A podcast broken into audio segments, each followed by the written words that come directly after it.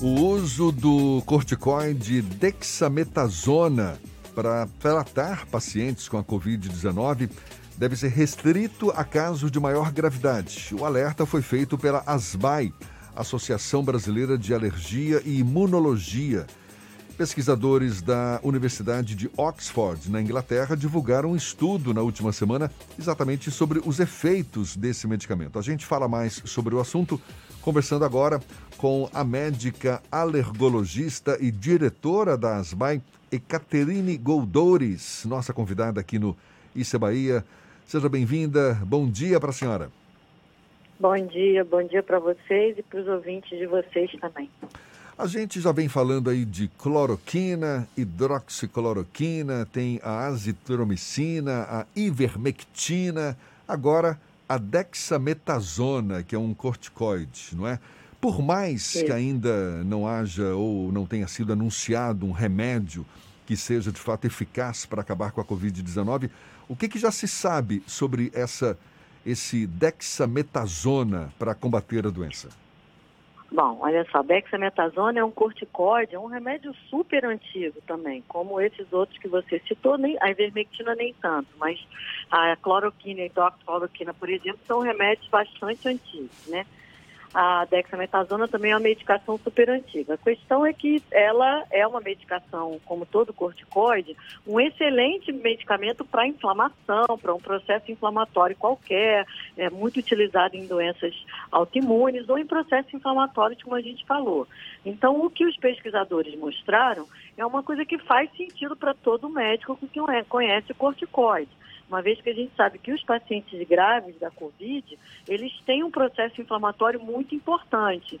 Então, a maior parte das vezes não se trata até de agressão do vírus direto, mas de consequências da infecção do vírus. Então, é um processo inflamatório grande, tem, tem acometimento em vários órgãos, particularmente no pulmão, mas em vários órgãos. Então, o uso do corticoide, que é esse um dos anti-inflamatórios mais potentes, talvez, que a gente tenha no, no mundo, no, no, no, na nossa farmacopeia, né, nos nossos medicamentos, ele funciona neste tipo de situação. Uhum. Naquele paciente que está grave, é, é, sofrendo as consequências desse processo inflamatório.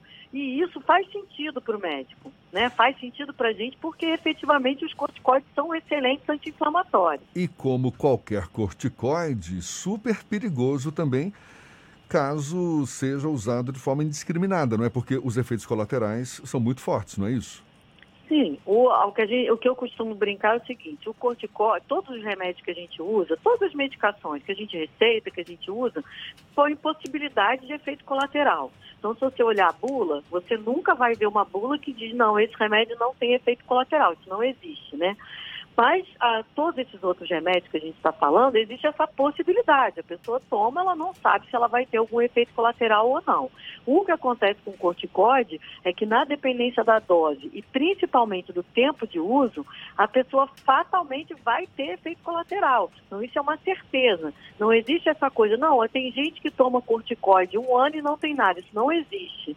É um medicamento que sempre produz efeitos colaterais. São efeitos colaterais muito variados glaucoma, aceleração de catarata, então aumenta a pressão do olho, aumenta a pressão arterial, então descompensa a pressão arterial de quem tem ah, já problema de hipertensão, aumenta a glicose no sangue, então pode descompensar quem tem diabetes, e aumenta a gordura no centro do nosso corpo, retenção de líquido, estria, então uma série de efeitos, efeitos colaterais e, inclusive, diminuir a resposta do seu sistema imunológico, e é para isso que ele é utilizado exatamente que é o nosso sistema imunológico que faz, produz o processo inflamatório ou que causa agressão nas doenças autoimunes que a gente chama. Então, tudo isso é efeito do corticoide.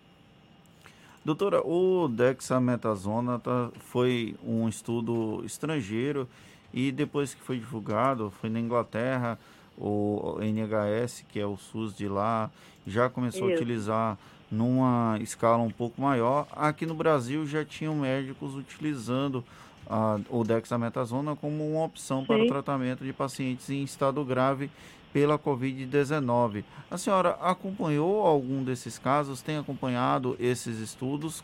Se o resultado está realmente mostrando que a dexametasona é promissora, pelo menos no controle de pacientes em estado grave?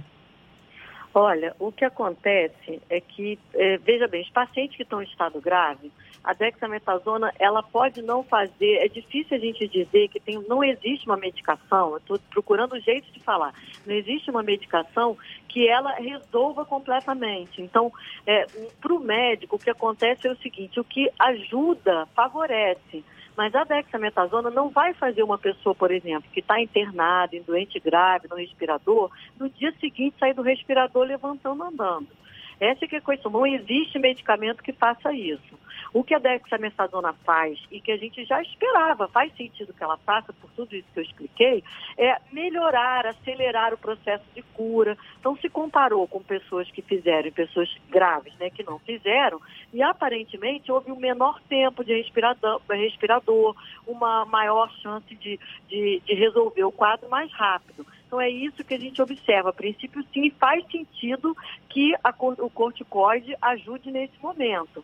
Mas não é uma pílula milagrosa, ninguém ou, ou uma injeção milagrosa. Você não vai fazer o corticoide e a pessoa do nada vai responder em 24, 48 horas.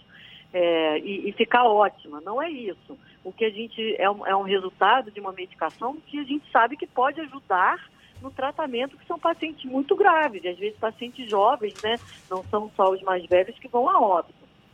Apenas é... para frisar, é porque é, é, pode, pode parecer até um pouco idiota a pergunta, mas é porque muitas pessoas Não, insistem imagina. na tese de que esses remédios milagrosos podem ser aplicados a qualquer tempo, em qualquer situação. Aconteceu com a cloroquina, hidroxicloroquina, passou-se a ter um pouco isso com a ivermectina e agora a gente tem uma discussão sobre a dexametasona. Todos esses remédios precisam ainda passar por estudos e precisam ter algum tipo de resultado mais claro, correto, doutora? É, é, é, na verdade, assim, não é só a questão do resultado mais claro. Isso vale para todos esses outros medicamentos que a gente não tem resultado claro, tá? O que, qual é o receio nosso com corticoide? É justamente isso que você falou. Esse é que foi o nosso alerta. Você pegar uma medicação que ela tem milhões de efeitos colaterais, como a gente falou, né? Que tem uma dose certa, um momento certo de utilizar com acompanhamento médico e você começa a utilizar isso, como se fez com a ivermectina, com a cloroquina, hidroxicloroquina, no sentido preventivo, o que vai acontecer é que o tiro vai sair pela culatra. Porque se você começa a usar corticoide sem acompanhamento médico por um período longo, em dose sabe-se lá Deus qual vai ser, a dose que a pessoa vai resolver tomar. E por um período longo, porque a gente não tem perspectiva de quando o vírus vai parar de circular, essa pessoa, na verdade, pode achar que está se ajudando e está se prejudicando. Que ela pode estar tá descontrolando a sua pressão arterial, descontrolando o seu diabetes, e a gente sabe que esses dois são os principais fatores de risco para ter Covid grave. Então, este é um ponto muito importante. Ao contrário da cloroquina e hidroxicloroquina, que poderiam ter outros efeitos colaterais, é, o corticoide certamente vai produzir esses efeitos colaterais. Isso é que é o motivo da, da minha fala no início. E, assim, o, o, a questão que quando a gente começa a falar desses efeitos colaterais, é, a gente chegou a debater muito com pessoas que achavam que tinha que fazer cloroquina, então confundia na hora que o médico é, falava contra a cloroquina, então ele era contra o presidente, uma coisa não tem nada a ver com a outra, a gente está falando de um assunto técnico, médico, da área da saúde, ninguém está falando de política. Se você é, não entende que você tem efeitos colaterais, mas o médico ele sabe desses efeitos colaterais e ele maneja isso, é diferente. A gente indica cloroquina e hidroxicloroquina para muitas, muitas doenças, mas sabendo os efeitos colaterais com acompanhamento médico e pesando risco e benefício. Então, se o benefício da medicação ele é forte, você assume os riscos num sentido de controle. Então, o médico está acompanhando, colhendo exame, etc. Outra coisa é você não ter benefício e você assumir só risco, que é isso que acontece se você faz uma medicação com efeitos colaterais e sem evidência de que ela funcione. Essa diferença é que as pessoas não entendem. Ah, mas a gente não, não receita só remédio que não tem efeito colateral. Muito pelo contrário. Mas na hora que você, numa balança, coloca os benefícios versus os riscos, isso pesa a favor de utilizar o remédio. Se você não tem benefício confirmado, não tem sentido você usar o remédio. Porque aí você só tem risco e não tem benefício. Aí a balança só pesa para um lado. E Isso que que eu acho que é ninguém- importante para o leigo entender, né? Exatamente. Que ninguém saia por aí se automedicando, achando que Exato. achou não é, a cura da doença, porque não é o caso, que essa decisão fique nas mãos dos médicos. Muito obrigado à doutora Ecaterine Goldores, que é alergologista, Obrigada. diretora da ASBAI, Associação Brasileira de Alergia e Imunologia, conversando conosco. Muito obrigado mais uma vez e um bom dia para a senhora. Um bom, bom dia para vocês e para todos os ouvintes. Obrigada a vocês. Um abraço.